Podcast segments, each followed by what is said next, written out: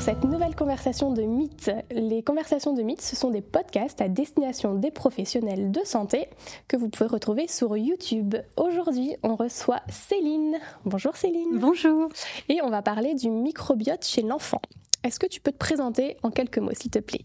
Euh, Donc, euh, je suis diététicienne, nutritionniste depuis 23 ans. Je suis aussi euh, ingénieure en nutrition et j'ai plusieurs diplômes universitaires de spécialisation en pédiatrie et dans le comportement alimentaire. Ok. Toi, ton dada, c'est les enfants. C'est ça, la pédiatrie. Ok. Alors aujourd'hui, on va parler du microbiote. J'ai l'impression que le microbiote, il y a, allez, 5 ans, on n'en parlait pas. Et aujourd'hui, on en parle beaucoup. Est-ce que tu peux nous expliquer ce que c'est le microbiote? C'est effectivement le mot euh, compte triple en ce moment. Il faut essayer de caser le microbiote dans, tout, euh, dans tous les discours.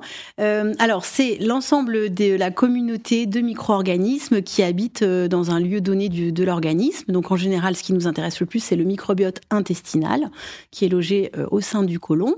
C'est une grande assemblée qui est composée de plein de micro-organismes différents. Donc, il y a majoritairement des bactéries. On pense qu'il y en a à peu près 10 000 milliards euh, dans l'intestin, ce qui représente quasiment 2 kilos chez un adulte, donc c'est quand même euh, un, organe à part entière très important. Et puis il y a aussi des archées, des virus, des parasites, euh, qui sont dans un certain équilibre, mais un équilibre dynamique. Il ne faut pas croire que c'est une cité paisible, c'est tout de même un lieu où il y a un, combat, je dirais, entre les différentes familles pour leur survie, pour s'alimenter, se reproduire. Et donc, euh, par l'alimentation et par l'hygiène de vie, on peut influencer la composition de ce microbiote. Et c'est important parce que ce microbiote, il est en symbiose totale avec euh, notre organisme. Il va interagir avec la majorité de nos fonctions et, euh, on a besoin de lui. On est totalement dépendant de lui. Il y a une symbiose entre les deux. Il a besoin de nous, mais nous avons totalement besoin de lui pour pour être en santé et pour avoir un équilibre de, vie. Mhm. Est-ce qu'on peut parler de flore intestinale? C'est encore un terme qu'on utilise, ça? Ça se perd un petit peu, mais je trouve que c'est quand même toujours juste. Euh, on parlait avant aussi de microflore, on a même parlé de flore bactérienne intestinale. Alors ça, c'est un peu, un peu faux aujourd'hui parce qu'on se rend compte effectivement qu'il n'y a pas que des bactéries. Par contre, euh, parler de flore intestinale, c'est encore, euh, encore juste. Et microbiome, on en parle aussi? On en parle. Alors, microbiome, ça encapsule aussi la notion de génome. Donc, le microbiome, c'est finalement l'ensemble du patrimoine génétique qu'il y a euh, dans cette communauté euh, qui est très riche. Et, en fait, tu, tu as raison, on en parle beaucoup plus aujourd'hui parce que les, les techniques ont évolué et on est capable depuis à peu près 2006-2008 euh, de séquencer euh, le génome euh, des, micro-organismes qui constituent le, le, microbiote intestinal, ce qui permet d'avoir une bien meilleure connaissance que ce qu'on avait avant, puisque la majorité sont anaérobies, donc on n'arrivait pas à les cultiver en boîte de, en boîte de pétri. Et aujourd'hui, on peut vraiment séquencer et identifier les composants du microbiote intestinal. Ok, très bien. Alors tu as écrit un livre qui s'appelle Bien nourrir votre enfant pour un microbiote au top, c'est ça? C'est ça. Et donc, bah, c'est tout le sujet d'aujourd'hui. Alors, avant de parler des enfants, on va parler de la grossesse, puisque j'ai appris beaucoup de choses en lisant ton livre, et tu expliques que la maman enceinte, donc la future maman, elle a déjà un rôle à jouer dans le microbiote de son enfant. C'est bien, tu confirmes? Oui, tout à fait. Elle a un rôle fondamental. Est-ce que tu peux euh, nous expliquer alors justement? On peut dire que euh, à la naissance, un enfant a 65% de microbiote en commun avec sa maman à une semaine, il a plus que 50%, et puis ça décroît en fonction de ses expériences de vie. Mais il y a vraiment une transmission de la maman à son enfant qui est fondamentale. Donc pendant la grossesse, euh, il y a deux intérêts à prendre soin de la maman. Euh, le premier, c'est de préparer le microbiote qu'elle va donc transmettre à son enfant au moment de la naissance. Donc ça, ça peut se préparer pendant euh, la grossesse en ayant une alimentation et une hygiène de vie équilibrée. Et puis, il y a aussi un intérêt immédiat, c'est que pendant que le fœtus est dans le ventre de la mère, il, est, il reçoit évidemment déjà des métabolites secondaires qui sont produits par le microbiote intestinal de la maman. Donc le microbiote intestinal va produire des vitamines, euh, des acides aminés, va euh, optimiser l'absorption du magnésium, du calcium, va aussi produire des acides gras à chaîne courte, notamment du butyrate, qui sont pro-anti-inflammatoires et qui sont vraiment euh, hyper importants pour le développement euh, correct du fœtus. Donc il y a déjà une interaction importante et on, pense même que le, microbiote intestinal de la maman pendant la grossesse commence déjà à préparer l'immunité euh, de l'enfant à venir et ça va être évidemment encore plus important quand il va naître et qu'il va être exposé au microbiote de sa maman.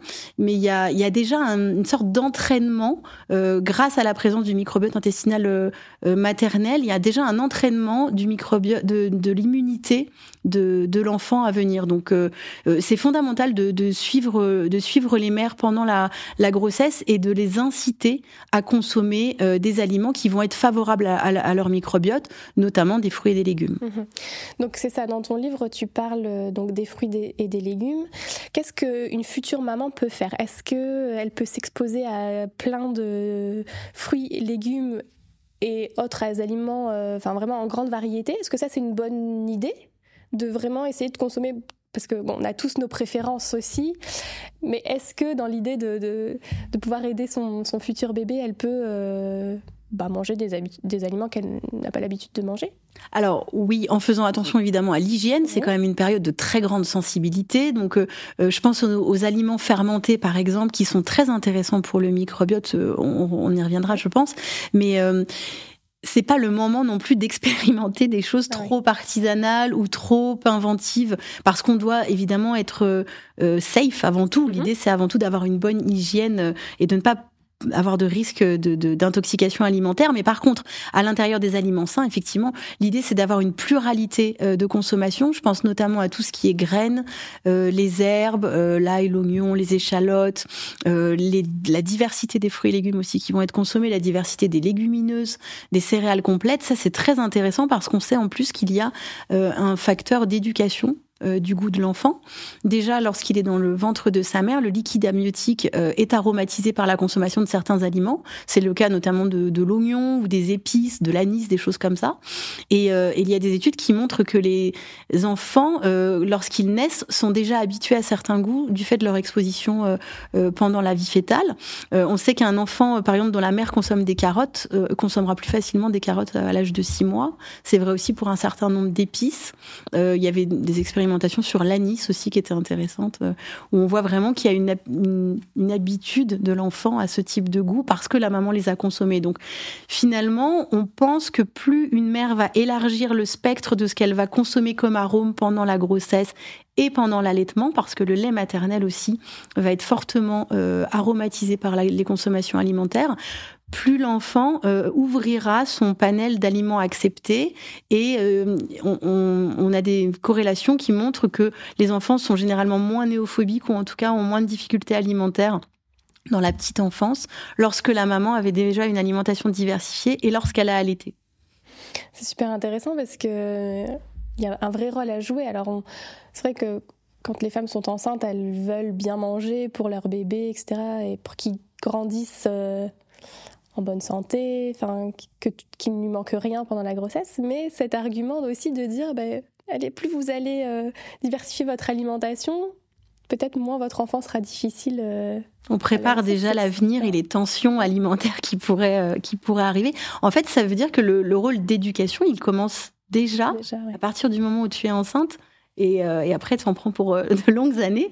Mais euh, il y a un côté un peu exemplaire. Alors je trouve que ça met un peu de pression de dire ça, mais mm. en tout cas on sait que les familles ou les parents, par exemple, consomment davantage de, de fruits en fin de repas. Ça inscrit, ça installe l'habitude de consommer un fruit en fin de repas, et ce sont des enfants qui en consomment davantage et qui le jour où ils ont leur propre foyer vont mettre en place cette routine également plus facilement. Donc c'est vrai que on parle souvent des 1000 jours. la santé des enfants, elle se programme beaucoup à partir de la conception et pendant toute la grossesse, et évidemment jusqu'aux 2-3 ans de l'enfant. Mais déjà, effectivement, pendant la grossesse, euh, au-delà d'aller nourrir et éviter les carences nutritionnelles pour bien développer la croissance de son enfant, c'est évident. Il y a aussi tout cet aspect déjà d'éducation euh, qui commence euh, dès, ce moment-là. Mhm. C'est quoi les points de vigilance quand on est enceinte Vraiment, est-ce qu'il y a des aliments euh, qu'il faut consommer? Est-ce qu'il faut prendre plus d'oméga 3 Est-ce qu'il faut avoir un petit peu plus de vitamine C? Ouais, j'allais te parler des oméga 3. On sait effectivement aujourd'hui qu'ils sont primordiaux. On sait aussi déjà que pendant la grossesse, il y a des réserves de graisses qui vont se faire en vue de l'allaitement. Euh, donc, on sent que ce soit des graisses de bonne qualité. Et on sait que les oméga 3 sont vraiment fondamentaux pour le développement du cerveau de, du bébé. Euh, c'est vrai aussi euh, pendant l'allaitement, puisque si on veut avoir un lait de qualité, c'est intéressant d'apporter des aliments sources d'oméga 3. Et ça va être vrai aussi après pendant la diversification alimentaire, où on recommande vraiment aux parents aujourd'hui de mettre beaucoup de graisse, ce qui peut être contre-intuitif euh, on, sait qu'il y a beaucoup de parents qui ont l'impression de, de, devoir faire attention aux matières grasses ajoutées à leurs enfants, alors qu'en en fait, dans chaque purée, euh, alors pas la première exposition parce que enfin, en tout cas moi j'aime donner d'abord un légume euh, seul sans aucune adjonction pour la première dégustation. Mais dès la deuxième exposition au haricot vert à la carotte au potiron etc il est vraiment intéressant de rajouter au moins une, une cuillère à café d'huile plutôt de colza ou un mélange d'huile, en tout cas euh, qui soit une bonne source d'oméga 3. Euh, exposer l'enfant aussi à des poissons gras, exposer aussi euh, à des à des oléagineux, à des graines. Et donc pendant la grossesse, c'est des choses qu'on peut déjà mettre en place. C'est c'est assez fondamental. Donc si la maman ne consomme pas de, de petits poissons gras ou par goût, ça peut arriver. Peut-être que c'est une bonne idée de se supplémenter. Alors on est, je suis pas du tout pour la supplémentation comme ça systématique, mais est-ce que tu penses que quand même ça vaudrait la peine quand on n'en mange pas On peut trouver des, sources végétales, donc avec les huiles et, les, mhm. euh, et les, graines euh, et, les noix qu'on peut consommer, qui complètent bien les poissons gras. Euh, mais effectivement, une supplémentation en fonction des, des, restrictions de la maman alimentairement mhm. parlant, on peut, on peut imaginer des complémentations en oméga 3. Ouais, c'est les, les oméga 3, c'est bon, c'est vraiment le, graal de la de la diète méditerranéenne. C'est vrai qu'on découvre chaque jour leurs effets, notamment pour lutter contre l'inflammation et effet positif pour un certain nombre de paramètres de santé, des cancers, des maladies même dégénératives du cerveau euh, en vieillissant, etc. Euh, et c'est quelque chose qui démarre très très tôt dans la construction de l'enfant. Donc euh, oui, pendant la grossesse, c'est un gros point de vigilance. Dans ton livre, tu as aussi expliqué que l'accouchement par voie basse, j'ai peut-être pas expliqué correctement, mais que en gros le, le bébé pouvait profiter euh, des bactéries. C'est ça en fait, hein, euh, par le passage de la voie basse. Et ça, ça pouvait aussi avoir une influence sur le microbiote. Est-ce que tu confirmes ça? C'est ça. En fait, euh, quand le bébé naît, il est, il est vraiment intact. Il n'a pas du tout de, colonisation bactérienne intestinale. Et c'est au moment de euh, la rupture des membranes que l'enfant commence à se coloniser. Donc, il va se coloniser par euh, inhalation, par il avale aussi, et dans les oreilles, le, coin des yeux et par le nez. Tu as les sécrétions vaginales qui pénètrent, qui pénètrent l'enfant pendant sa descente vers vers l'extérieur, c'est quelque chose qui n'est pas très agréable à voilà à se dire euh, euh, dans nos sociétés, mais qui est absolument fondamental parce que la colonisation bactérienne, elle commence là. En fait, notre histoire avec le microbiote commence exactement à ce moment-là. Donc, euh, quand tu as la chance d'avoir un accouchement par voie basse, eh bien l'enfant va être largement colonisé et c'est quelque chose qui est très profitable. Quand malheureusement une césarienne est, est obligatoire, évidemment le bébé profitent moins de mhm. cette colonisation. Et dans les bébés nés par euh, césarienne, on retrouve dans leur euh, microbiote euh, une flore qui n'est pas tout à fait identique à, celle des bébés nés par voie basse, une flore qui est beaucoup plus identique à la flore cutanée de la mère, parce que finalement c'est la mise au contact qui va coloniser le bébé. Et puis on retrouve aussi des flores environnantes de, du secteur hospitalier. Alors, faut surtout pas culpabiliser les mères qui n'ont mm. pas eu la chance ou le choix d'accoucher par voie basse. Ce sont des choses qui peuvent se, se rattraper évidemment. Et l'allaitement maternel, par exemple, est fondamental pour essayer de retrouver une flore plus intéressante euh, euh, chez ces bébés-là. Par contre, euh, on peut se dire qu'il est vraiment intéressant d'inciter les mères à ne pas faire de, de césarienne de confort. si on a le choix et qu'on peut accoucher par voie basse, si médicalement c'est possible, il faut vraiment le privilégier au maximum. C'est quelque chose qui est évidemment très naturel c'est vraiment rendre service et offrir un premier cadeau à son enfant, une première expérience de vie avec cette colonisation. Euh, tu as des hôpitaux qui ont fait des expérimentations où, euh, en fait, euh, pendant la césarienne, une gaz était placée dans le vagin de la maman pour récupérer ses sécrétions, une gaz qu'on va passer sur le, visage de l'enfant, au niveau du nez ou qu'on va lui faire sucer, sussauter. les résultats sont un peu... Il y a des résultats probants dans certaines études et dans d'autres non. Donc, ce qu'on pense aujourd'hui, c'est qu'au-delà du microbiote euh, vaginal, c'est aussi le microbiote anal qui est transmis au moment de la délivrance, parce que euh, on peut parler, parler de microbiote périnéal finalement, mhm. c'est tout ça est un peu au même, à la même localisation, et c'est peut-être celui-ci aussi qui est très important pour la colonisation. Donc, en tout cas, c'est quelque chose qui ne doit jamais être fait à titre euh, personnel. Euh, euh, ça doit être fait dans les hôpitaux qui l'ont prévu et qui ont un protocole pour cela. C'est un palliatif pour les, pour les bébés nés par césarienne, mais l'idéal, quand on le peut, c'est évidemment d'accoucher par voie basse. Et alors, c'est aussi peut-être pour ça qu'on. Je sais qu'avant, au niveau de l'hygiène du bébé, on était un peu pressé de, de, le laver. je pense que ça se fait plus trop maintenant. C'est pour ces raisons-là aussi. Exactement. En fait, euh, on, on, se rend compte qu'il faut vraiment laisser du temps au bébé pour euh, être colonisé finalement des, des, bonnes bactéries de sa maman. Alors maintenant, il y a des maternités où on lave le lendemain. On essuie parce qu'on a quand même envie d'avoir un bébé euh, propre et de pouvoir l'embrasser. Mais en tout cas, on le lave plutôt le lendemain. Et ce qui se fait aussi beaucoup, c'est le pot à pot. Et ça, c'est important parce que ça va faire partie aussi. Alors déjà émotionnellement, en termes de, réassurance de l'enfant, etc. C'est évidemment très très bon pour lui. C'est fondamental pour euh, la construction du lien parent-enfant, euh, mais également d'un point de vue microbiote, effectivement d'avoir l'enfant contre sa peau, de faire du pot à pot même avec le père, qui a aussi son microbiote cutané, qui va aussi partager de son patrimoine avec son enfant. Euh, et puis évidemment l'allaitement, qui est un moment, la mise au sein, c'est aussi une transmission de microbiote. Il y a à la fois des germes dans le lait qui sont très favorables et qui vont venir euh, s'installer dans le dans l'intestin de, de l'enfant. Mais il y a aussi euh, toutes les bactéries euh, qui sont sur le, le mamelon qui vont aussi coloniser l'enfant. Et, et, ces expériences de vie qui sont finalement très animales, très très évidentes, c'est fondamental pour installer un microbiote important qui va être très bénéfique à l'enfant pour son immunité. Ok. Tu, tu, vois, quand tu parles de l'allaitement, donc ça, as l'air de dire que c'est plutôt favorable, enfin, ça a l'air d'être une bonne solution d'allaiter plutôt que de choisir les laits euh, infantiles. Mm. Est-ce que c'est vrai quand l'alimentation de la maman est pas super? Ça peut aussi arriver. Une maman qui est très limitée dans ses choix, dans ses goûts. Est-ce qu'à ce, moment-là, bon, c'est hyper personnel, euh, comme oh, c'est difficile de dire euh, bon, toi, tu n'allaites pas parce que voilà. Mais est-ce que ce serait pas mieux pour le bébé finalement? C'est vraiment une très bonne question. Écoute, non, euh, la, la, balance euh, entre les bénéfices et les, on va parler de risques, mais c'est pas tout à fait ça, euh, reste positive au fait d'allaiter. Ça, ça a été démontré dans plusieurs études. Alors évidemment, nous en tant que praticiens, quand on a la chance de rencontrer des femmes enceintes, on, on se doit d'avoir un discours sur l'optimisation de l'alimentation de la maman pendant l'allaitement. Évidemment, c'est notre rôle. Mais au quotidien, euh, il vaut mieux une maman qui allait, quand bien même, alors sauf évidemment pathologie particulière ou euh, prise de drogue, de choses comme ça. Voilà, bon, j'exclus je, évidemment ces cas qui sont particuliers. Tu le dis quand même. Euh, et, et, là, les, les, médecins savent très bien faire la, la, part des choses. Mais sinon, dans la majorité des cas, l'allaitement maternel présente tant de bénéfices et transmet tellement de fonctions extrêmement importantes, notamment pour l'immunité de l'enfant, qu'il vaut mieux allaiter quand bien même l'alimentation soit déséquilibrée pour des situations, je sais pas, de pauvreté ou de sélection alimentaire, de choix alimentaire, etc. Euh, l'allaitement reste quand même bénéfique. Et, c'est vrai qu'on a toujours su que l'allaitement était idéal et parfait, euh, notamment pour l'immunité, encore une fois. Mais c'est vrai qu'on sait de plus en plus, on comprend de plus en plus le rôle qu'il a aussi sur l'installation du microbiote de l'enfant.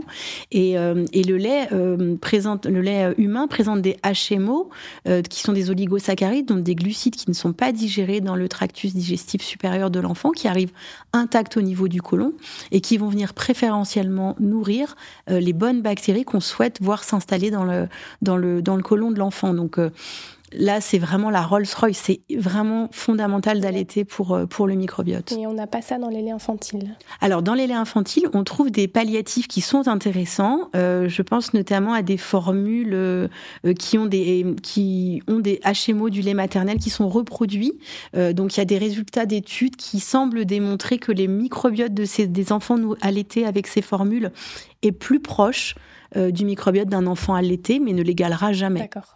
Donc, à choisir, effectivement, quand on doit recommander un lait, il est intéressant, si la maman ne souhaite pas allaiter ou ne peut pas allaiter, il est intéressant de se tourner vers des formules qui contiennent ces HMO ou qui contiennent à minima des prébiotiques. Donc, ce sont généralement des gosses ou de l'inuline qui sont, donc les prébiotiques, c'est les, les substrats qui viennent alimenter les bactéries, les nourrir. Euh, donc, euh, à minima, choisir euh, un, lait qui contient des prébiotiques.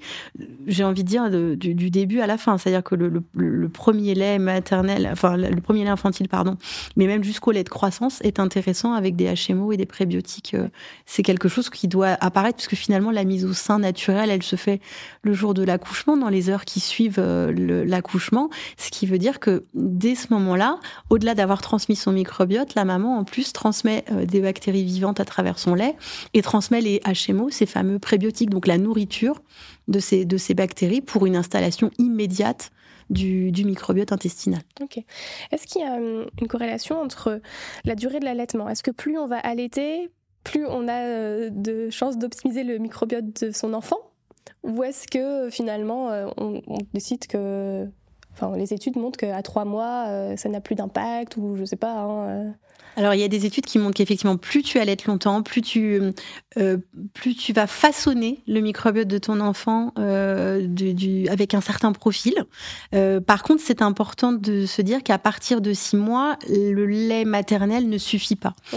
Et si les six premiers mois, on va rechercher un microbiote intestinal finalement très recentré, recentré sur Bifidobacterium, où c'est très protecteur a priori d'avoir un, microbiote très riche en bifidobactéries dans la toute petite euh, enfance. À partir de six mois, il est important de, commencer à diversifier, l'alimentation de son enfant en continuant l'allaitement. Hein, euh, évidemment, ça n'empêche pas.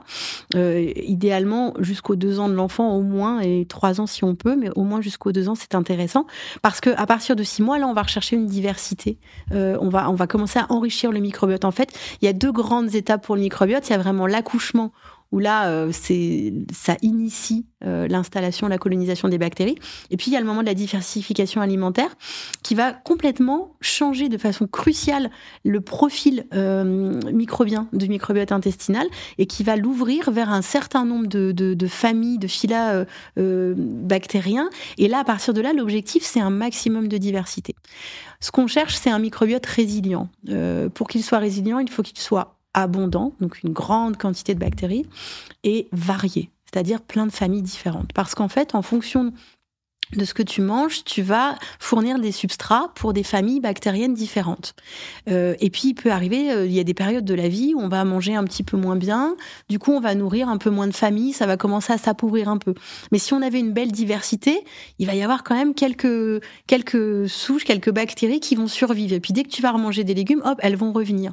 Et, et on parle de plasticité pour le microbiote intestinal parce que vraiment, en fonction de ce que tu manges, tu influences totalement le profil de tes bactéries enfin de tes, de tes micro-organismes en général, mais notamment des bactéries. Et, euh, et je trouve que c'est assez génial parce que ça veut dire qu'à tous les âges de la vie, tu peux changer les choses, tu mhm. peux améliorer, donc tout est encore possible. Mhm. Il peut y avoir une reprise en main à n'importe quel moment de la vie. Après, ce que je dis, euh, et c'est pour ça que j'ai écrit ce livre, c'est quand même super de pouvoir agir au moment où ça s'installe, au début de l'histoire. Si tu peux euh, si tu as la chance d'avoir l'information en tant que parent qui te permet de mettre en place quelque chose de sain dès le départ, euh, bah, c'est finalement donner toutes les chances à l'enfant d'être résilient face aux épisodes de sa vie, parce qu'il y en aura. Il y aura des traitements antibiotiques, il y aura des moments de stress, il y aura des moments où tu manges mal, t'as pas trop le temps, il y aura l'adolescence où tu risques d'aller vers de la junk food, etc. Mhm. Et plus tu auras installé euh, finalement un microbiote varié, abondant, résilient, plus tu pourras, l'organisme pourra faire face à ces éléments de vie et essayer de retrouver un équilibre. Alors, c'est pas toujours possible s'il y a vraiment une très grosse pathologie. Je, c'est pas miraculeux, mais en tout cas, tu peux essayer de donner toutes les chances d'avoir de, bonnes bases. Ouais, complètement. Ok. Euh, tout à l'heure, on parlait de, du microbiote et du lien avec les oméga 3. Et est-ce qu'il y a aussi un lien entre microbiote et concentration? Parce que ça, ça peut être super intéressant aussi pour les enfants euh, à l'école, hein, parce qu'ils vont emmagasiner plein de choses. Est-ce que il y a un lien qui est fait entre euh, microbiote on, on sait que l'axe intestin-cerveau est vraiment fondamental. Je, on n'a encore pas tout découvert, on en découvre de plus en plus chaque jour. Euh, bon, on parle évidemment de l'intestin comme le deuxième cerveau, mhm. c'est pas anodin. Euh, il y a des milliards de neurones qui connectent les deux, et c'est intéressant de se dire que 80% des, des, neurones sont afférents vers le cerveau, c'est-à-dire que c'est l'intestin qui envoie de l'information au cerveau en majorité et, et pas l'inverse. L'intestin, c'est vraiment le lieu qui va venir cristalliser les aussi les euh, alors les émotions c'est pas tout à fait ça mais tu vois comme on dit euh, avoir la boule au ventre il euh, y, a beaucoup d'expressions qui sont autour de ces sujets-là parce qu'effectivement dans le ventre il se passe énormément de choses en lien avec nos émotions. On sait par exemple qu'il y a beaucoup de neurotransmetteurs qui sont sécrétés au niveau de l'intestin. C'est le cas notamment de la dopamine, tu vois, qu'on appelle, euh, euh, enfin, de, de, de, la sérotonine, de la noradrénaline, voilà, de toutes ces, euh, de tous ces neurotransmetteurs. Et notamment, bah, la noradrénaline, par exemple, elle, on sait qu'elle a un lien sur les capacités cognitives en période de stress. C'est quelque chose qu'on va sécréter quand on est hyper sollicité, qu'on est un peu stressé pour être plus vigilant être euh, aux aguets. Mm. Et euh, c'est ce qui aide aussi, par exemple, à se concentrer pour trouver une solution quand on a un problème ou euh, être capable de trouver des ressources pour apprendre quand on a une situation de stress. Il y a toujours cet exemple de quand on commence un nouvel instrument, on est un peu stressé, on a un peu peur des sons qui sortent, etc. Et bah, c'est la noradrénaline qui va euh, nous, nous, aider à être focus et, à, et va décupler finalement notre capacité d'attention pour apprendre quelque chose. Et en l'occurrence, euh, il y a, des, y a des, des, des, expérimentations sur des modèles euh, murins qui montrent que chez la souris, en fonction de son profil microbiotique, elle aura des comportements différents notamment des comportements sociaux différents. Les, souris qui naissent, euh, on arrive aujourd'hui à élever des souris qui n'ont pas du tout de microbiote.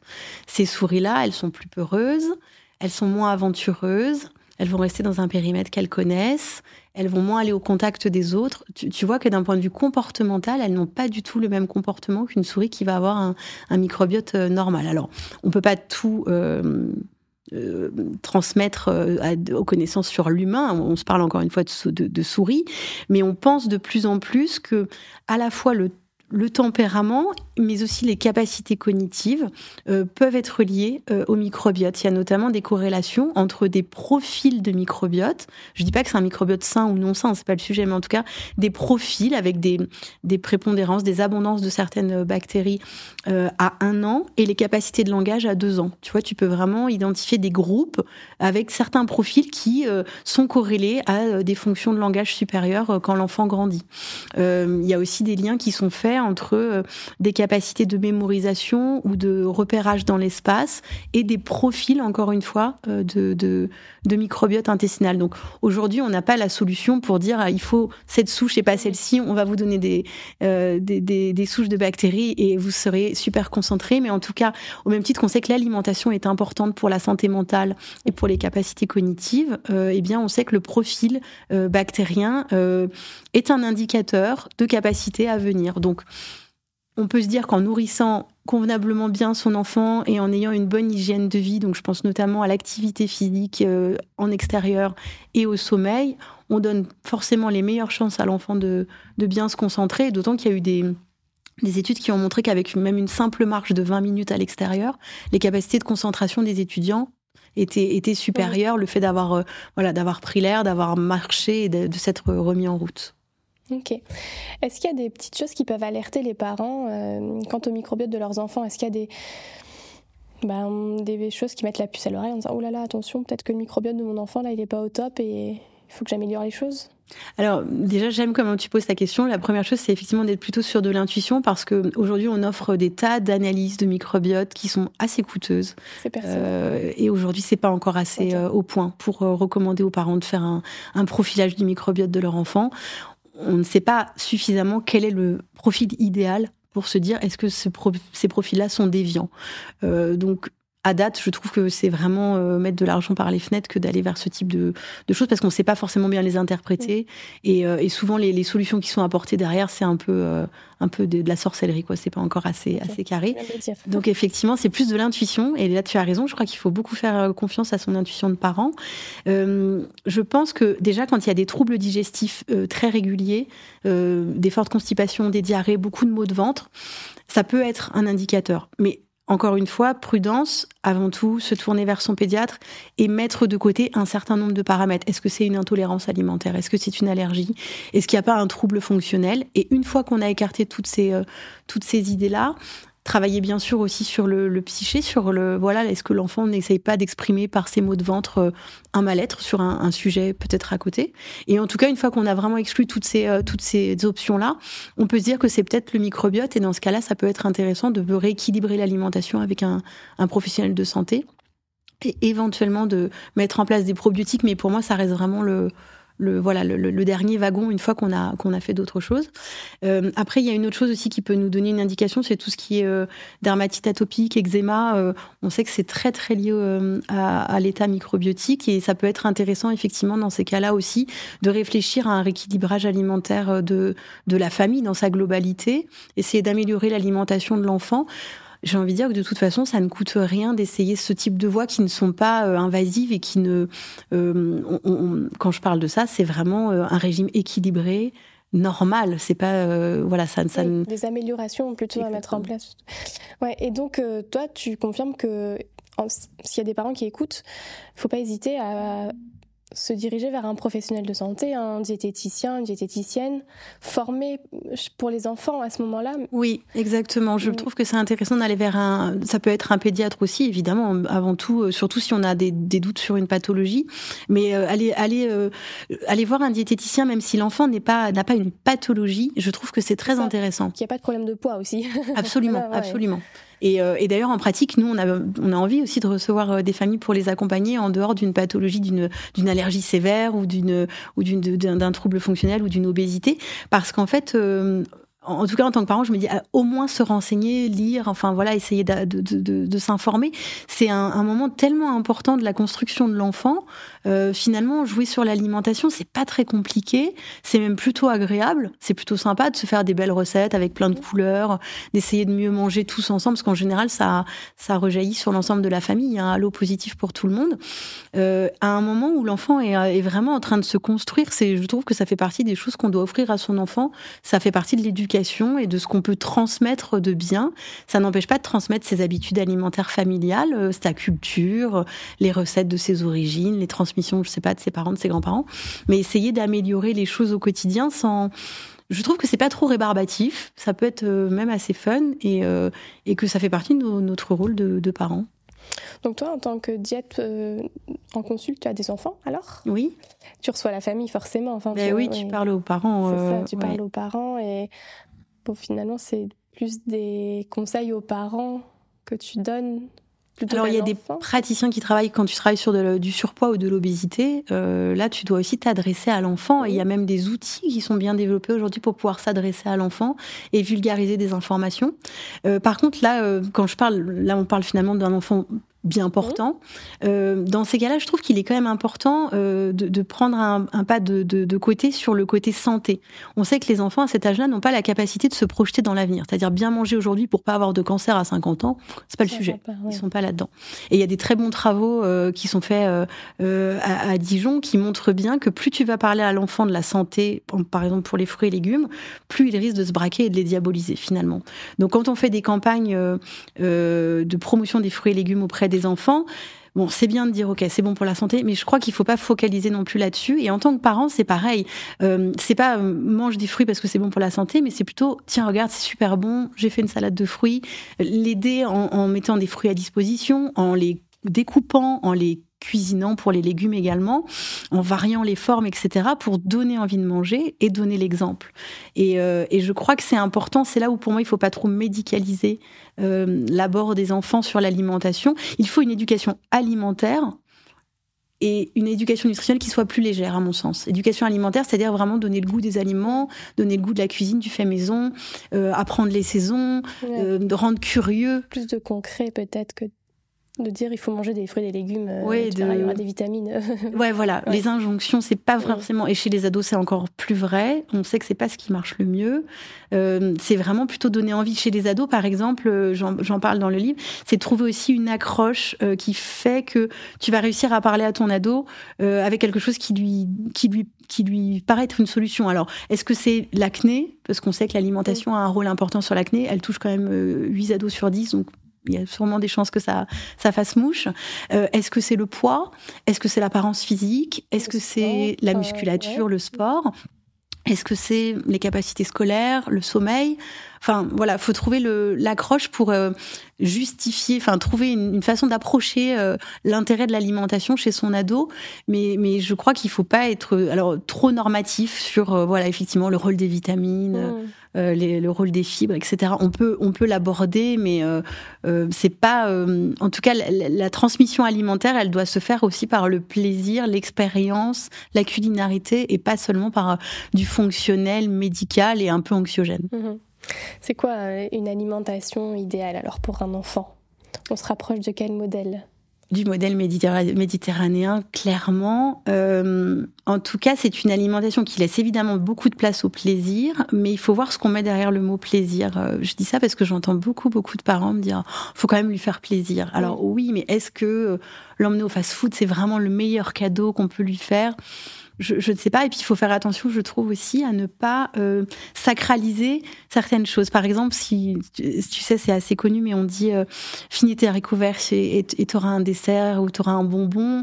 Euh, bon, ça, on l'apprend en cours. C'est évidemment la chose à ne pas faire parce que finalement, ça va valoriser la récompense, euh, l'aliment récompense qui est donc le bonbon ou le dessert, et, euh, et vraiment au détriment de, de du, légume. Donc, euh, euh, il faut faire plaisir à l'enfant, mais je crois qu'on peut faire plaisir en, utilisant des aliments qui sont quand même assez sains, euh, et notamment, je pense aux légumineuses par exemple, qui est un aliment vraiment hyper riche pour le microbiote intestinal. Donc tout ce qui est lentilles corail, haricots, haricots rouges, haricots blancs, pois chiches, etc.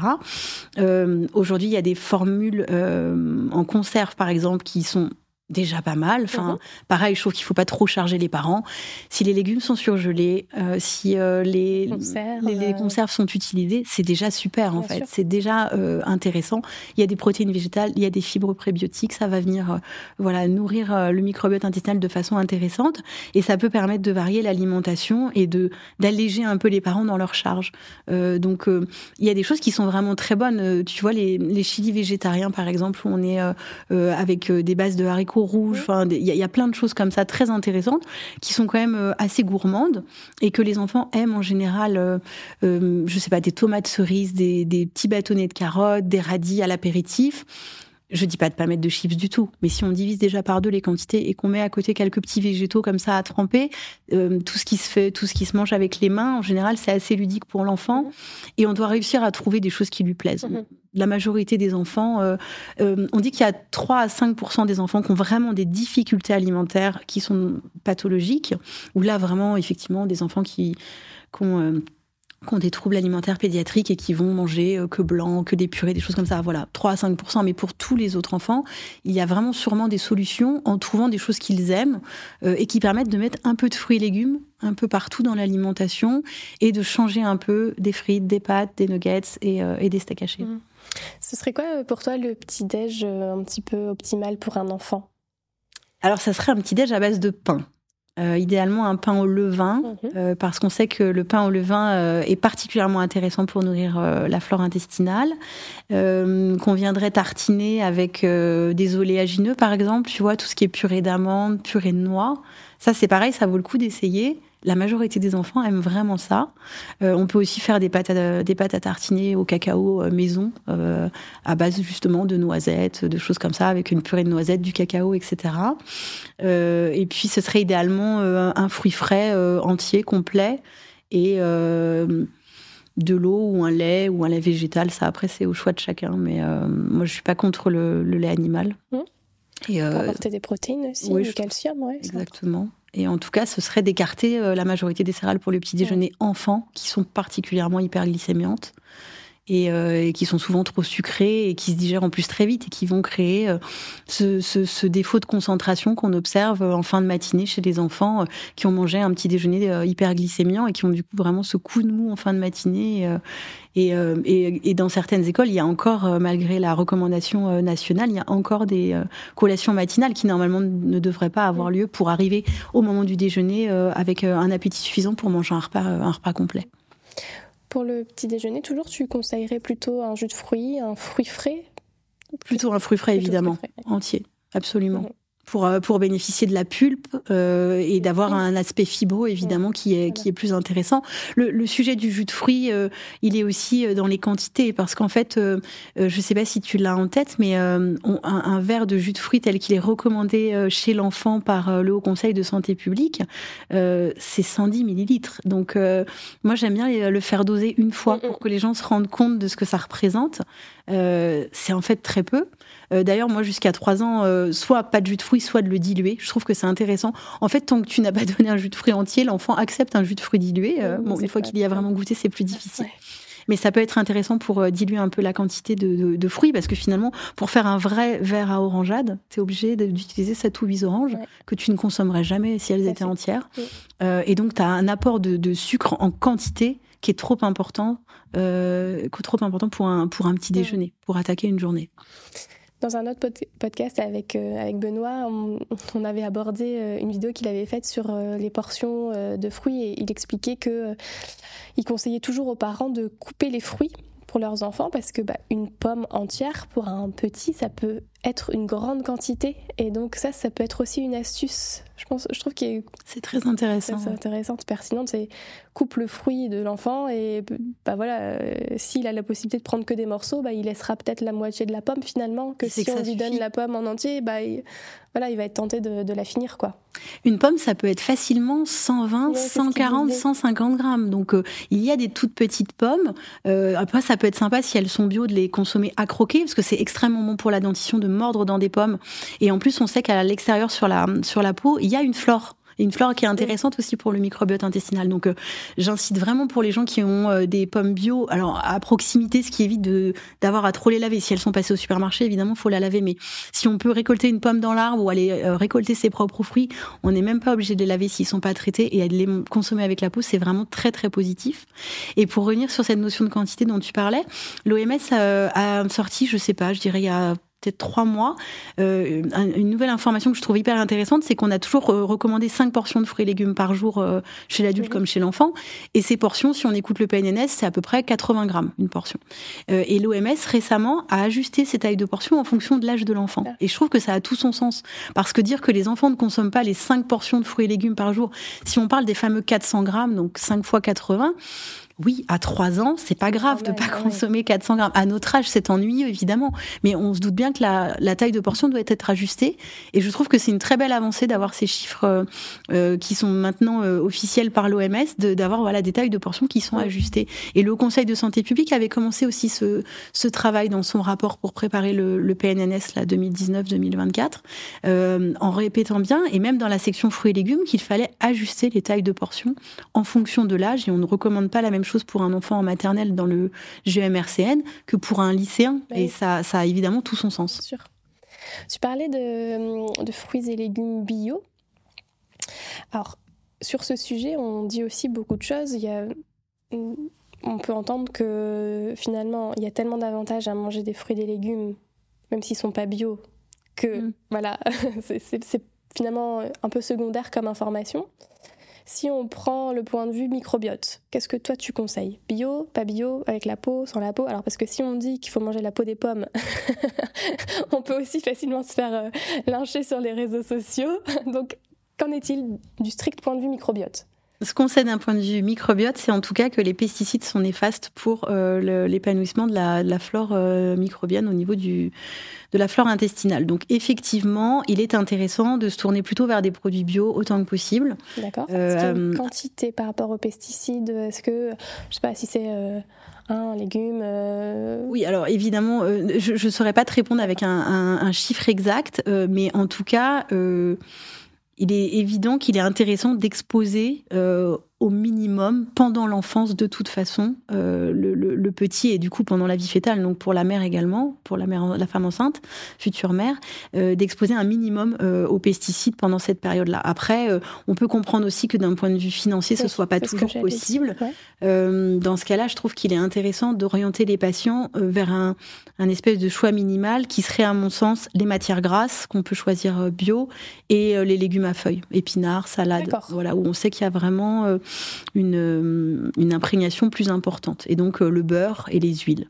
voilà, si pour moi le panier minimum bio, ça serait le beurre, les huiles et tout ce qui est salade, épinards et légumes à feuilles en général. Idéalement tout bio, c'est encore euh, encore plus vertueux évidemment, mais euh, mais on peut comprendre. Enfin, l'arbitrage il est difficile économiquement. On peut comprendre que malheureusement c'est très cher aujourd'hui de manger euh, tout bio. Mais donc du strictement du microbiote bio, c'est mieux. Oui. Avec la peau à ce moment-là? Ouais, idéalement avec la peau. Euh, il y a énormément de fibres qui sont contenues dans la peau mhm. de, de, de, de, tous les fruits et légumes, euh, on le sait. Et donc c'est intéressant quand on peut consommer la peau, euh, de, de, la consommer. Mais encore une fois, là aussi, tu as effectivement une balance équilibre, enfin bénéfice-risque. avec la peau, si c'est bio. Et si ce n'est pas bio, il vaut mieux ôter la peau. Ok. Et si c'est bio acheté au magasin, il faut les laver alors les... Oui, il faut les laver. Comment tu conseilles? Qu'est-ce qu'on peut faire? On les passe sous l'eau On met un petit peu de... Alors il y a une publi très intéressante qui a été faite en Asie qui te montrait que finalement le passage sous l'eau n'était pas très très efficace euh, et qui donc euh, recommandait de passer dans, du, dans une solution avec du bicarbonate euh, et de faire tremper un petit peu, idéalement. Après on, on cherche pas forcément le zéro mhm. microbe. Enfin voilà, euh, tu sais, ça me fait penser à cette discussion sur euh, justement le lavage des mains qui est très important. Alors là, en période de, de, de virus, en période de pandémie, et puis même là en cette fin d'année, on a très envie de se laver les mains. Évidemment, dès qu'on sort d'un lieu public, mhm. dès qu'on sort du supermarché, du cinéma, du bus, euh, du train, que sais-je, quand on rentre de l'école, on se lave les mains, c'est évident.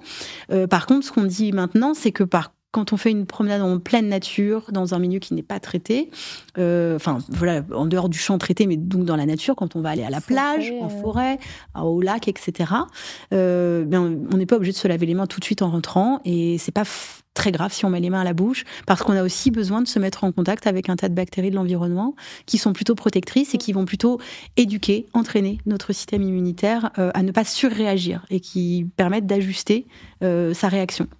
Donc chez l'enfant, c'est particulièrement intéressant. Euh, c'est pour ça dans le dans le livre, c'est un petit côté un peu humoristique, mais je, je, propose 30 activités euh, à faire avant 6 ans.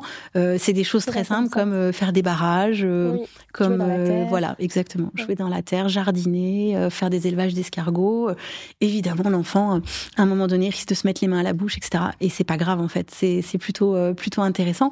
Tu sais que dans les dans les pays euh, en voie de développement, quand on observe le microbiote des enfants euh, qui jouent beaucoup plus euh, avec la terre, qui sont dans des milieux moins aseptisés, leur microbiote intestinal est 1,5 à 3 fois plus riche en termes de diversité d'espèces que les enfants de nos, de nos villes. Plus tu es dans un milieu urbain, finalement, plus ton microbiote risque de s'appauvrir parce que tu es moins au contact.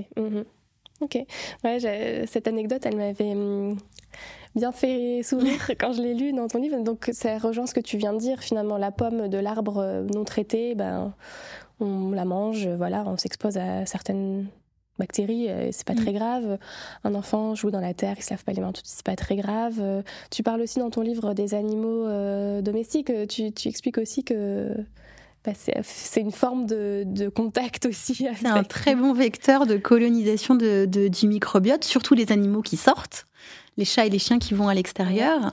Euh, alors on n'a pas super envie qu'ils viennent se lever dans notre lit et qu'ils salissent avec leurs pattes sales, mais en tout cas de caresser, euh, de caresser ces animaux.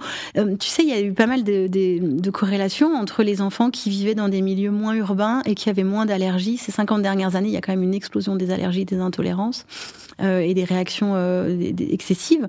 Et on, alors même qu'il y a beaucoup plus d'allergènes dans un milieu naturel qui est celui de la ferme, il y a beaucoup moins d'allergies. Et on, on, pense effectivement qu'il y a une corrélation entre les deux. C'est la théorie hygiéniste qui existe depuis les années 80, c'est vraiment pas nouveau, euh, sur le fait que de bah, justement de vivre dans un milieu riche en allergènes et en, microbes, euh, finalement, euh, te rend presque plus vaillant pour entraîner ton, ton système immunitaire à réagir de façon adaptée en fonction d'un pathogène et à ne pas surréagir et à tolérer en fait c'est vraiment de la mm. tolérance qui, euh, qui s'apprend. Et, euh, et, tu as des études intéressantes qui montrent que même euh, la mère, pendant sa grossesse, qui est en contact avec des animaux de la ferme et à défaut des animaux de compagnie, ce qui est déjà bien, ben, il y, a, y, a, moins de risques d'allergie de, chez son enfant quand bien même elle arrête le contact aux animaux à la naissance de l'enfant. Donc il y a vraiment quelque chose qui se passe déjà, euh, déjà pendant la grossesse. Donc euh, ça incite à, à prendre un animal de compagnie et à le laisser sortir. Exactement. Ok, super intéressant. Euh, alors dans ton livre, tu, as, tu insistes beaucoup sur euh, le fait d'ajouter de l'ail et de l'oignon dans, les plats. Euh, je trouve ça intéressant parce que c'est très facile à faire finalement. alors pourquoi c'est intéressant l'ail et l'oignon? En fait, ce sont des, les aliacées, ce sont des, éléments, des bulbes qui contiennent énormément d'inuline, qui est une fibre prébiotique qui est bien connue et qui est euh, bien, dont l'effet euh, prébiotique, donc euh, bifidogène, c'est-à-dire la capacité à être consommée par les bactéries intestinales, à les nourrir et à les faire se développer, est bien, bien démontré dans beaucoup d'études scientifiques. Et effectivement, échalotes, ail et oignons sont des choses intéressantes. Alors déjà, je trouve que ça donne plus de goût aux fruits, enfin aux légumes, pardon, et aux, éventuellement aux, aux recettes qu'on peut faire. Donc ça permet de varier et de rendre les choses assez appétantes. Après, il y a tout l'aspect éducation dont on parlait tout à l'heure, c'est-à-dire qu'à partir du moment où tu commences à les consommer déjà quand tu es enceinte, bah, tu commences déjà à familiariser ton enfant avec ce type de goût et on sait qu'il les acceptera plus facilement par la suite. Si tu continues pendant ton allaitement, bah, encore une fois, tu peux continuer, tu continues à le, à le, à l'exposer. Et, euh, et, et dans, dans, mon livre, je donne aussi des recettes euh, dès la diversification alimentaire où tu peux commencer à mettre, alors encore une fois, pas la première purée à 5 mois, hein, il faut respecter la tolérance digestive de l'enfant. Mais à partir de 7-8 mois, on peut commencer à mettre une gousse de d'échalote, par exemple, dans l'eau de cuisson des légumes, sans forcément la faire consommer à l'enfant. On la retire avant de faire la purée. Et après, très vite, on peut commencer à mettre des toutes petites quantités. Et un enfant qui aura été exposé a plus de chances d'aimer ça. Il y aura, c'est pas euh, absolu, et absolu évidemment. Euh, mais majoritairement, on se rend compte que quand l'enfant a été exposé à ce type de goût, il est plus apte à aimer ce type de, de plat. Euh, et donc, c'est vrai aussi avec les herbes aromatiques, parce que l'origan, le thym, tout ça, c'est des choses qui sont aussi intéressantes pour le microbiote intestinal. Et l'avantage, c'est qu'on peut varier à l'infini les recettes. Mhm. Déjà, c'est plus sympa, c'est moins euh, ennuyeux pour nous, euh, et c'est plus intéressant d'un point de vue microbiote, parce que ça permet vraiment de venir nourrir des souches différentes. Mhm. Et au final, ce qu'on recommande, recommande en général, c'est d'essayer d'avoir 25 fruits et légumes différents par semaine. Mhm. Alors, j'intègre là-dedans justement l'ail, l'oignon, l'échalote et les herbes, parce que sinon, c'est vrai que si on veut manger de saison, c'est pas évident de trouver mm. à toutes les saisons 25 fruits et légumes différents. En tout cas, ce qu'on peut recommander aux patients, et c'est connu, c'est le régime arc-en-ciel dont on entend pas mal parler, euh, notamment euh, dans le milieu anglo-saxon, euh, Eat a Rainbow, qui est mm. très, voilà, en plus qui permet d'avoir des photos hyper instagrammables, super jolies, avec des bowls incroyables, avec plein de couleurs. C'est appétissant. Et euh, après, on sait très bien que les pigments colorés, euh, ce sont euh, des antioxydants intéressants et différents qui viennent se compléter les uns les autres et qui vont qui vont venir aussi nourrir des, des, des souches bactériennes différentes, puisqu'on on pense aujourd'hui que les polyphénols ont un rôle un peu prébiotique et participent aussi à la construction de, du, du, profil de microbiote intestinal. Mhm. Donc, rajouter plein de choses. Et c'est vrai que c'est assez à la mode en ce moment de rajouter beaucoup de graines, de toppings, de voilà. Donc, je parle pas de, de, de sel et de sucre, mais je parle parle vraiment plutôt de végétal, de rajouter des amandes concassées, des noix, des graines de lin, de courge, de sésame, etc. Un peu surtout, mais dès l'enfance, finalement, dès les, même avant un an, c'est quelque chose d'intéressant et ça a une vraie fonctionnalité euh, santé. Ok. Et est-ce que les petits pots de bébé répondent justement à ces besoins? Est-ce que euh, j'y connais rien. Mais est-ce qu'il y a un effort qui est fait justement sur euh, l'ajout de matières grasses de bonne qualité ou de petites graines ou de ou d'herbes J'imagine certainement, parce que je pense que les gens qui formulent ces produits euh, suivent ces, ces, évolutions scientifiques et les, et les, nouveaux résultats. Après, euh, le goût est forcément plus aseptisé que le maison. Mhm. Donc euh, c'est vrai que je recommande néanmoins le fait maison parce que dans le fait maison, on va avoir vraiment un développement des arômes qui est intéressant et qui peut permettre à bébé de plus ouvrir son palais. Euh, ce qui est intéressant aussi, je trouve, avec la cuisine maison, c'est qu'on va peut-être mettre plus de matière noble. Je, je, ne jette pas la pierre, mais je peux imaginer euh, je pose l'hypothèse en tout cas que euh, un industriel forcément va mettre plus de pommes dans sa compote parce que ça fait une espèce de base pas trop chère et plus de pommes de terre dans son petit plat parce que pareil ça fait une base euh, ou plus de féculents. donc je, je, ne remets pas en question. J'imagine que l'équilibre est bien fait et je suis sûre qu'il y a des très bons pros de santé, très bons diététiciens qui travaillent dans ces entreprises. néanmoins de, de cuisiner soi-même, ça permet vraiment de pouvoir mettre de la valeur en fait, j'ai envie de dire dans ce qu'on dans ce qu'on va mettre dans l'assiette, notamment par le choix des viandes, le choix des poissons qui peuvent être issus de filières intéressantes. Moi, je, je trouve toujours intéressant. Bon, évidemment, il y a la rémunération des euh, des producteurs qui est importante, mais il y a aussi le, le mode d'élevage de l'animal et ce qui peut lui être donné. Euh, euh tu vois, on peut donner des graines de lin, de la luzerne pour avoir plus d'oméga 3 dans les viandes ou les Les œufs. les, les œufs exactement. Euh, donc voilà, je trouve que de le faire soi-même, ça permet d'arbitrer la valeur où on veut la mettre et de pouvoir choisir des, des, des de, de ce qu'on a envie de développer pour son enfant, euh, de cuisiner pour son enfant. Après, encore une fois, il n'y a aucune raison de culpabiliser les parents qui, euh, qui donnent ce type de formule. Euh, je, je crois savoir que les textures sont de plus en plus travaillées pour justement ne pas être que sur des purées lisses comme c'était le cas il y, a, il y a 20 ou 30 ans. Euh, et je pense qu'il y a aussi euh, des nouvelles recettes qui doivent intégrer Oui. des pseudo-céréales, tu vois, des choses un peu intéressantes qui changent un peu des recettes trop, trop classiques. Mais en tout cas, j'ai l'impression, et, c'est normal parce qu'à un moment donné, j'imagine que le nombre de références est est limité, il y a quand même moins d'ouverture que quand tu fais toi-même où tu vas pouvoir aller mettre, euh, je sais pas, du quinoa, des lentilles corail, des choses comme ça. Il y a peut-être des plats qui en proposent, mais je pense qu'en tout cas, c'est pas la majorité. Mhm. Et de, de cuisiner maison, ça peut être, euh, ça peut être intéressant. Ensuite, j'ai toujours entendu dire qu'il était intéressant. Je dis entendu dire parce que c'est des choses que j'ai lues, mais je n'ai pas assez pris le temps de regarder les formules infantiles pour avoir euh, une opinion. Mais j'ai toujours entendu dire qu'il était intéressant de rajouter de l'huile, Oui. même dans un petit plat du commerce. ouais. Euh, voilà, je ne sais pas si les quantités qui sont mises dedans euh, sont suffisantes. Je sais qu'il y a un effort sur le choix des matières grasses, ça c'est évident. Euh, J'ai déjà vu dans les compos euh, effectivement qu'il y a de l'huile de colza, des choses comme ça. Mais parfois il faut même supplémenter encore en, en huile végétale pour vraiment apporter euh, tout le gras dont, dont bébé a besoin pour le bon Mm. développement de son cerveau. Tu parles de texture et euh, ça me fait penser aussi à ce que j'ai pu lire dans ton livre. Euh, Tu expliques qu'il ne faut pas forcément euh, abandonner quand euh, son enfant n'aime pas euh, un légume d'une certaine manière, mais qu'on peut justement le proposer d'autres manières en, variant les textures. Ça aussi, euh, du coup, tu confirmes pour le microbiote, ça peut être intéressant?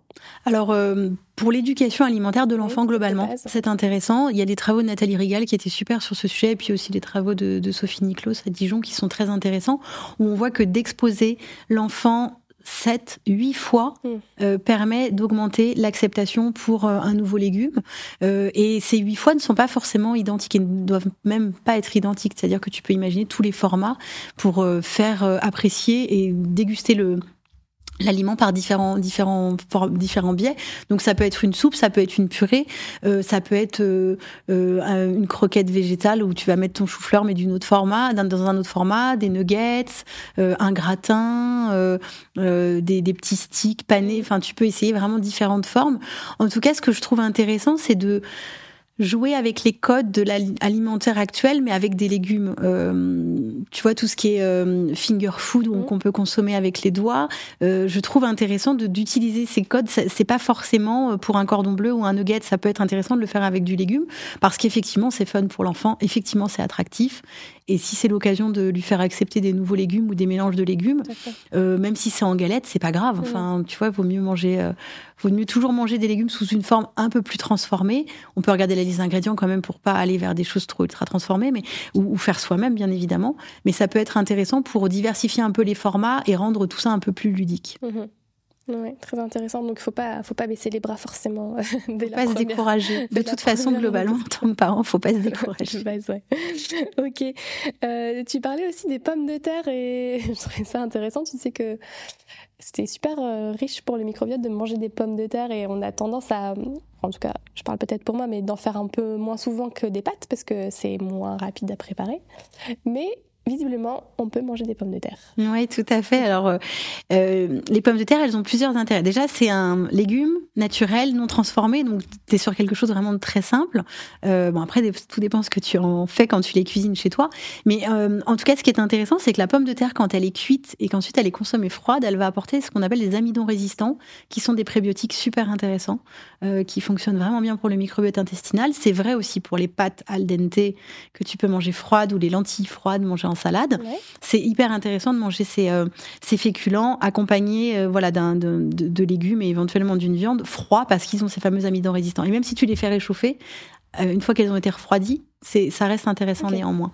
Euh, et, ce que j'aime bien dans la pomme de terre, c'est qu'en plus je trouve que c'est pas très cher, euh, donc tu peux facilement l'acheter bio, c'est pas un énorme sacrifice, et tu peux consommer la peau. Euh, du coup, si elles sont bio, et tu peux les faire sous différents formats qui permettent vraiment de varier au quotidien. Donc évidemment, je fais pas, je fais pas une ode pour les frites, mais il y a plein d'autres façons de consommer de la pomme de terre. La purée, c'est pas le plus intéressant, on le sait, ça augmente un peu l'index glycémique, c'est pas, c'est pas le format le plus sympa, mais des petites pommes de terre entières des pommes de terre nouvelles, que tu vas faire des grenailles, des choses comme ça, avec de l'ail, des mmh. échalotes, des herbes, etc. Coupées en petits cubes, ça, même chez l'enfant euh, jeune, ça peut vraiment plaire. Et c'est euh, un petit peu plus long effectivement, mais ça permet vraiment d'avoir un féculent qui a un, vrai euh, sens, quoi, qui apporte vraiment quelque chose. Mmh ok. J'ai lu pas mal de choses sur le psyllium. Est-ce que euh, tu peux nous en parler un petit peu? Alors, je ne sais pas si c'est recommandé spécialement pour les enfants, le psyllium. Non, pas spécialement. Effectivement, le psyllium chez la femme enceinte et l'enfant, pas trop. Euh, moi, c'est vrai que je n'en recommande jamais. Euh, il y a des études qui sont assez intéressantes sur le psyllium effectivement, mais je trouve ça plutôt euh, important pour les personnes qui, vont avoir des troubles digestifs de type constipation chronique ou diarrhée, euh, et à condition d'aller plutôt sur 2-3 jours de consommation, tu vois, essayer des cures assez ah courtes. d'accord. Euh, on peut aller. Alors je, vois des protocoles qui vont jusqu'à 40 grammes par jour. Énorme, euh, ça me paraît énorme, effectivement. Donc bien tester la tolérance. Et moi, je recommande surtout de la consommer plutôt de, pendant les repas, parce que ça a quand même un effet coupe-faim qui est assez important. Euh, du coup, quand tu donnes ça entre les repas, alors ça peut être intéressant chez certaines personnes qui sont plutôt dans cette recherche-là. Mais par exemple, chez l'enfant, ça couperait vraiment le repas. Ça aurait assez peu d'intérêt. donc chez l'enfant, en général, moi, je recommande plutôt d'essayer de trouver des sources naturelles de prébiotiques. donc on, on parlait tout à l'heure des amidons résistants mais ça peut être aussi évidemment les sources de, de donc euh, euh, de l'artichaut, euh, du navet, de la banane. je, enfin voilà, il y a tout mm. le poireau, la tomate, etc. Il y a énormément de sources. Les châtaignes sont intéressantes aussi là. En ce moment, c'est la saison, c'est quelque chose qu'on consomme pas beaucoup, mais qui est hyper intéressant aussi pour les amidons résistants.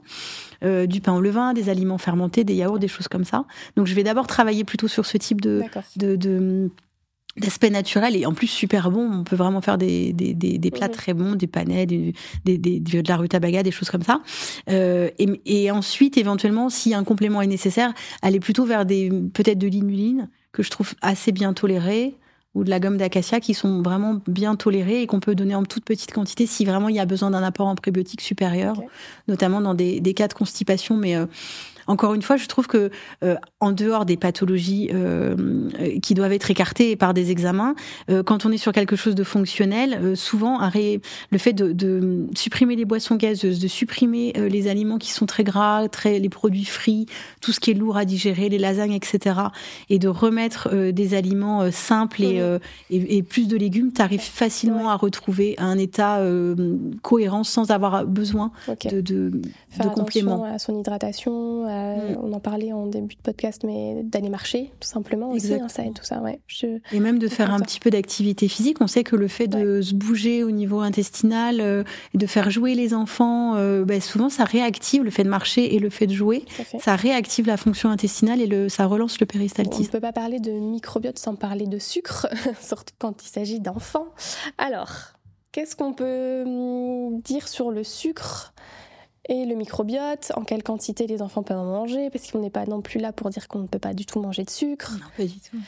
En tout cas, euh, jusqu'à un an, le sucre je pense que bah, le sucre naturel des fruits, des légumes et des laitages et du lait maternel ou du lait infantile suffisent largement. Euh... Pas de miel non plus. Non, pas de miel jusqu'à un an, ça c'est important. Euh, et moi j'aime dire même jusqu'à deux ans. Pour moi, il n'y a pas besoin de sucrer. Euh. En fait, quand tu as habitué les enfants à consommer des laitages non sucrés, ils les trouvent tout à fait acceptables jusqu'à jusqu'à deux trois ans. Donc plus on retarde l'usage de sucre, mieux c'est. Ok, parce qu'il y a un, un vrai effet délétère sur le microbiote il y a un vrai effet délétère sur le microbiote et il y a aussi un effet d'habituation au niveau du goût sucré. Donc tu joues un peu sur les deux. Au niveau du, microbiote, effectivement, euh, on s'aperçoit que le, sucre, quand il est consommé en excès, après à savoir ce qu'est l'excès, effectivement, euh, a un effet vraiment euh, diabolique sur le, sur le microbiote. Ça crée un état d'inflammation, ça crée une dysbiose, c'est-à-dire un déséquilibre des familles microbiennes qui se retrouvent dans des proportions qui ne sont pas équilibrées. Alors équilibrées, c'est peut-être pas le bon mot parce que c'est difficile à définir, mais qui en tout cas cas, ne sont pas souhaitables et vont avoir des sur des surreprésentations de certaines familles plutôt inflammatoires, pro-inflammatoires, et, et, qui éliminent beaucoup trop des familles qui sont plutôt bénéfiques, notamment Bifidobacterium et, et Lactobacilles. Donc, effectivement, on, sait vraiment qu'il y a un lien direct entre la consommation excessive de sucre et le profil, le profil microbien.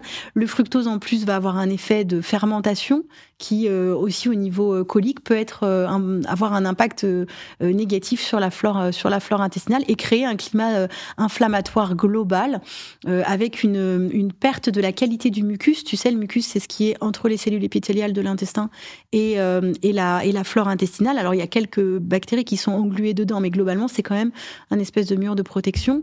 Et on sait que si on a des apports excessifs en sucre, on va avoir un mucus de moins bonne qualité. Il va être moins moins gluant, il va être, il va, il peut être plus éparse, il peut être plus fluide et du coup moins faire cet effet de barrière de protection.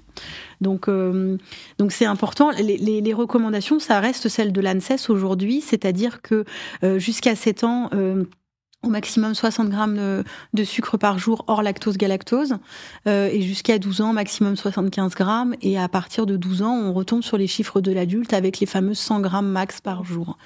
C'est vraiment euh, vraiment un max en ciblant particulièrement évidemment les sucres libres donc les sucres ajoutés euh, et les sucres des jus qui, qui font aussi partie des sucres libres. Les jus, les sodas. Bien sûr, les glacés, la euh, confiserie, euh, les gâteaux, les, biscuits, les biscuits gâteaux, euh, les chocolats, toutes les sources de sucre, bon, même même le sucre qu'on peut retrouver dans parfois certains pains hamburgers ou certaines sauces ketchup. C'est pas le cas de tous les produits, mais il y a des produits où il faut, où il y a des sirops, notamment les sirops, les sirops de glucose, sirops de glucose fructose, qui sont particulièrement important. Et euh, allez, si on devait trouver une petite collation euh, sympa pour les enfants, qui soit quand même à la fois un peu gourmande, mais euh, qui soit pas trop sucrée, qu'est-ce que tu pourrais conseiller, toi? Alors, un fruit oui, ça, un fruit, ça, c'est intéressant. Après, tout ce qui est amandes, noix, euh, euh, noisettes, euh, je trouve que c'est toujours intéressant. Ça se picore et les enfants, vraiment, en général, aiment ça. Alors, pas tout, pas trop petit, attention au risque de fausse route, hein, c'est pas le débat. mais à partir d'un certain âge, quand ils sont capables de les, de les grignoter, je trouve que c'est intéressant. C'est quelque chose qu'on peut mettre dans un, dans une petite boîte qui part à l'école. C'est pas très, trop compliqué. bon, à la maison, moi, je suis très pro pain, encore une fois, et toujours pain au levain. Je trouve que c'est quand même très rassasiant. Ça apporte des fibres euh, et on peut mettre avec une petite tablette de chocolat, idéalement un chocolat assez corsé, enfin 70% si c'est possible, mais bon, essayer de s'en approcher. Pas de chocolat blanc en tout cas, et idéalement pas de chocolat au lait, mais bon, à, voir. Euh, et puis euh, j'aime bien toujours les beurres, les, beurres végétaux, tout ce qui est beurre d'amande, etc. sur du pain. Je trouve que c'est intéressant. Je trouve qu'on ne fait pas non, enfin on peut essayer aussi parfois des, des goûters salés. Euh, une portion de fromage avec du pain, ça peut être intéressant. Il y a des pays où euh, le houmous est donné en collation. Euh, alors on peut tremper dedans des, des petits breadsticks ou on peut tremper bon des, des, bâtonnets de carottes, etc. C'est encore mieux, mais parfois il faut essayer. Enfin, les enfants sont à la fois ouverts à, à, certaines expériences et il y a des enfants qui aiment vraiment ça et qui arrivent à bien le consommer au moment du goûter. Donc, euh, je trouve que le goûter n'est pas forcément un, un moment sucré. Euh, on peut essayer d'autres choses. Et en tout cas, si on va vers euh, des biscuits gâteaux, le fait maison peut être intéressant si on contrôle les quantités de sucre. Parce que ça, je trouve qu'il y a quand même aussi un mythe avec ce, ce gâteau maison qui forcément est parfait. En fait, non. En fait, il y a des familles où on met une tonne de sucre dans le gâteau maison et où il y a presque plus de sucre que, que dans certaines certaines offres. Et je pense, euh, tu sais, il y avait cette étude qui est, qui est assez connue où ils avaient comparé les quantités de sucre ajoutées à un yaourt maison. Oui. Et euh, alors, je suis vraiment très pro yaourt nature sans sucre ajouté dans le commerce. Je recommande vraiment cet achat-là. Mais il est vrai que dans cette étude, ils avaient montré que spontanément, les consommateurs à domicile mettaient plus de sucre finalement que dans les yaourts sucrés du commerce. Donc, euh, je pense que hum, il faut pas tout peser, mais ça peut être intéressant de montrer parfois euh, aux parents de quelle quantité on se parle, comme on s'est dit tout à l'heure pour le jus. Euh, c'est quoi euh, une quantité C'est quoi 5 grammes de sucre C'est quoi 10 grammes de sucre? Et quand on fait un gâteau yaourt, on peut diminuer les quantités de sucre, il est toujours très bon. Oui, c'est ça. Ça suffit. on aussi parlé. On n'est pas obligé de mettre tous les pots qui sont dans la recette. Ok. Euh, est-ce que il euh, y a quelque chose euh, qu'on n'a pas abordé que, qui tient à cœur? Euh, écoute, on a, on a parlé de l'ail, de l'oignon, des d'échalote, donc je suis très contente. Euh, oui, on n'a pas parlé de, des additifs et des édulcorants, ça aussi. Oui, c'est vrai, oui, oui, tu as raison. Il y a ça, effectivement, euh, dont je parle aussi dans mon livre. Et justement, ça fait une très bonne transition avec le, avec le sucre. on peut penser en tant que parent, enfin, les parents peuvent penser, j'imagine, que du coup, passer sur du light est une bonne solution. Euh, alors déjà, je rappelle que les positions des sociétés euh, savantes de pédiatrie euh, ne sont pas en faveur des, des soda light chez l'enfant bien portant. Dans certains cas d'obésité importante, avec vraiment une dépendance aux boissons sucrées, ça peut être envisagé dans le cadre d'un régime qui est pris en charge par un diététicien. Mais sinon, au quotidien, les boissons édulcorées sont pas une bonne solution pour le microbiote, parce que pour le coup, il y a pas mal d'études qui démontrent que les édulcorants sont tout aussi néfastes pour le microbiote, voire même pire que le sucre. Donc, euh, il n'y a vraiment pas d'intérêt à aller vers des, vers des produits édulcorés et surtout pas pendant la grossesse et chez l'enfant, en fait. Euh, euh, chez l'enfant, jusqu'à 3 ans, on manque quand même de, de recul on, peut vite dépasser les DGA puisque par rapport au poids corporel de l'enfant, euh, une canette de soda, mm. évidemment, ça va très vite atteindre le max. Euh, et on n'est pas encore assez clair, je trouve, sur les effets cocktails entre différents euh, édulcorants. Il y a des formules qui sont proposées avec des mélanges de deux édulcorants et puis dans la journée, tu peux accumuler une boisson sucrée, euh, enfin une boisson light avec édulcorant et un bonbon euh, aux édulcorants également. Et donc tu peux avoir un effet cumulatif à la fois euh, en termes de cocktail et à la fois en termes de quantité et donc de respect de la DGA. Donc pas d'édulcorant chez l'enfant, c'est vraiment la base, c'est quelque chose qu'on doit qu'on doit vraiment recommander au-delà du microbiote, j'ai envie de dire de toute façon. Et donc Allez, entre une boisson édulcorée et une boisson, enfin la même ouais. c'était une marque, mais entre une boisson zéro et la même sucrée, pour l'enfant, ouais. ce serait mieux la boisson sucrée. choquer, mais vaut mieux, vaut, mieux le, vaut mieux le standard. Ouais. Vaut mieux pas de boisson, euh, évidemment. Voilà, ça, mais entre les deux versions pour l'enfant, donc jusqu'à quel âge? Trois ans. Ok jusqu'à 3 ans, vraiment, c'est très important. Moi, je même jusqu'à 6 ans, je trouve que c'est autant éviter les édulcorés euh, autant, que possible. Il vaut mieux un petit verre, en, évidemment, tout est une question de proportion et évidemment de fréquence, euh, et donc pas de quotidien. Euh, une fois par semaine max, je trouve que ça suffit pour des occasions festives. Il faut que ça reste quelque chose qui doit être festif et ne doit évidemment pas être au moment des repas. c'est pas pour manger, c'est pour, je sais pas, un, apéritif, un, dessert, quelque chose d'un peu événementialisé, peut-être un allez, un petit apéritif en famille. Euh, mais, euh, mais en tout cas, euh, des, des, petites quantités. Si on si on choisit un sirop, par exemple, encore une fois, je préfère un sirop avec du sucre qu'un sirop édulcorant, euh, et peut-être le diluer davantage, ne pas mettre euh, voilà une trop grande quantité de sirop, et rester sur quelque chose qui doit rester événement, événement, enfin, lors des événements et pas de occasionnel et pas de pas de quotidien, pas à table, pas au biberon évidemment. Bon, pour nous les praticiens, ça nous semble évident, euh, mais on en voit encore beaucoup. Enfin, il y a encore beaucoup de caries qui sont dues au biberon. Alors ça peut être dû au lait et au fait que les, les enfants gardent le biberon toute la journée de lait, mais il y a aussi des, encore, on voit encore des caries qui sont dues à, des biberons de soda. Et ça, c'est vraiment euh, quelque chose contre lequel il faut lutter. Ok. Ok. Euh, où est-ce qu'on peut euh, avoir des informations fiables sur le microbiote? Où est-ce que tu te renseignes, toi? Alors, je trouve que les sources évidemment idéal, c'est tout ce qui va euh, provenir de l'INSERM, du CNRS, où on trouve vraiment, euh, il y a de plus en plus de travaux sur le microbiote. C'est pour le coup un sujet euh, très à la mode et très, il y a beaucoup de programmes de recherche et beaucoup de fonds qui sont investis pour la recherche sur le microbiote. Donc il y a de plus en plus d'informations très fiables. Donc du côté INSERM, CNRS, je pense à l'INRAD Jouy en Josas aussi, qui est une très bonne source d'infos. Donc se tourner vers les vers les sources fiables et puis évidemment on peut toujours regarder les publications qui sortent. Il y a des revues euh, comme Gut, enfin, il y a des revues qui sont dédiées euh, à l'intestin et au microbiote et euh, savoir faire la part des choses et faire attention aux effets d'annonce parce que c'est vraiment un peu le sujet à la mode et comme tout, tout sujet, ça, voilà, au moment où il est vraiment sous les projecteurs, il y a toujours un risque un peu de raccourci et d'effets surprometteurs sur les, les, intérêts de, du microbiote. Ok. Est-ce que tu as certaines références de livres peut-être? Aussi pour les diètes Moi, j'ai beaucoup aimé le livre de Jean-Michel Le Serre et Nathalie Delzen qui s'appelle, je ne sais plus, je l'ai, Microbiote intestinal et santé humaine, qui je trouve fait référence aujourd'hui, qui est un livre vraiment pour les professionnels de santé. C'est évidemment pas un livre à mettre dans les mains du grand, du grand public parce qu'il est, il reste complexe, mais il est très bien étayé. Il y a une belle revue biblio, donc je trouve que ça balaye vraiment tous les thèmes, tous les sujets du microbiote. je pense que ce livre, il pourrait être réédité dans deux ans et il y aura encore des nouvelles avancées parce qu'on découvre tellement de choses au quotidien que c'est des choses qui se, voilà, qui se, qui se renouvellent en permanence. Ok. Et bien sûr, il y a ton livre aussi. Alors, on peut le retrouver où ton livre? On le retrouve euh, dans tous les libraires. Chez tous les libraires, euh, on peut le commander. Et puis sur les plateformes de vente en ligne, euh, Fnac, Amazon, Cultura, notamment. Ok, super.